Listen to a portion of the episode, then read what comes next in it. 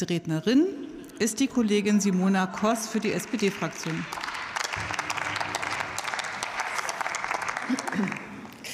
Sehr geehrte Frau Präsidentin, meine sehr verehrten Damen und Herren!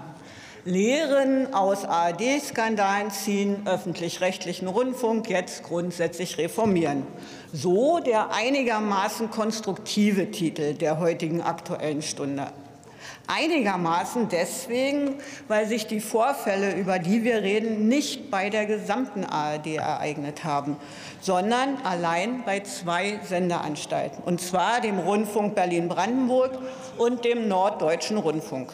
Auf die anderen sieben ARD-Anstalten von Radio Bremen über den Hessischen Rundfunk bis hin zum Südwestrundfunk beziehen sich diese Vorwürfe nicht.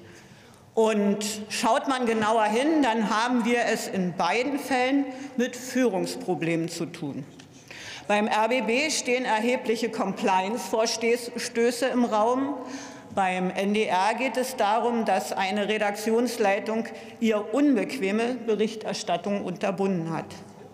Ich will sehr, sehr vorsichtig sein, denn noch laufen die zum Teil staatsanwaltlichen und zum Teil senderinternen Untersuchungen. Aber das, was im Raume steht, hat mit dem Kopf der Anstalten, nicht aber mit dem Körper zu tun. Es ist, ich wiederhole mich, ein Führungsproblem. Die Mitarbeiterinnen und Mitarbeiter sowohl beim RBB wie beim NDR fühlen sich bei ihrer Ehre gepackt und rollen seit Beginn der Vorwürfe die Fakten auf. Ich bin sehr beeindruckt, in welcher Tiefe und mit welchem Nachdruck die Journalistinnen und Journalisten jetzt die Missstände recherchieren, sie ansprechen und aufarbeiten. Diese Aufarbeitung schmerzt ganz sicher an vielen Stellen, vor allem weil sie unter den Augen der Öffentlichkeit stattfindet. Aber meine Damen und Herren, sie ist notwendig. Nur so kann es gelingen, verloren gegangenes Vertrauen wiederherzustellen. Meine Damen und Herren, es streitet ja niemand ab, dass der öffentlich-rechtliche Rundfunk Reformen braucht. Vor allem brauchen die Anstalten eine deutliche Stärkung der Kontrollgremien. In Zeiten, in denen sich private wie öffentliche Unternehmen strenge Compliance-Regeln auferlegt haben, müssen selbstverständlich auch Führungspersönlichkeiten in Rundfunkanstalten ihr Handeln transparent darlegen. Die Zeit patriarchalisch handelnder Intendanten und Intendantinnen ist vorbei. Schlimm genug, dass man das erwähnen muss. Was allerdings nicht und zwar wirklich nicht auf den Prüfstand gehört, ist der öffentlich-rechtliche Rundfunk an sich.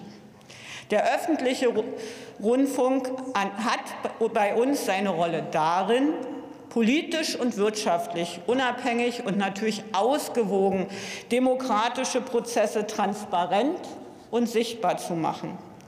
Der öffentlich-rechtliche Rundfunk soll die freie Meinungsbildung fördern, die kulturelle Vielfalt darstellen und einen umfassenden Überblick über das regionale, nationale und internationale Geschehen gewährleisten. Und selbstverständlich beziehen sich diese Anforderungen auf das Gesamtprogramm und nicht nur auf einzelne Sendungen bzw. Sendungsformate. Schon gar nicht bezieht sich dies auf den Verzicht von Unterhaltungssendungen. Auch in Zeiten der dringend notwendigen Reformen stärken wir den öffentlich-rechtlichen Rundfunk und damit, meine Damen und Herren, die Pressefreiheit und die Pressevielfalt in Deutschland. Am Rande bemerkt beides.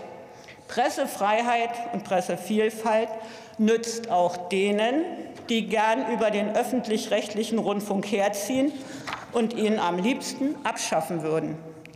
Wir als Koalition stehen an der Seite des öffentlich-rechtlichen Rundfunks. Ich danke Ihnen für Ihre Aufmerksamkeit.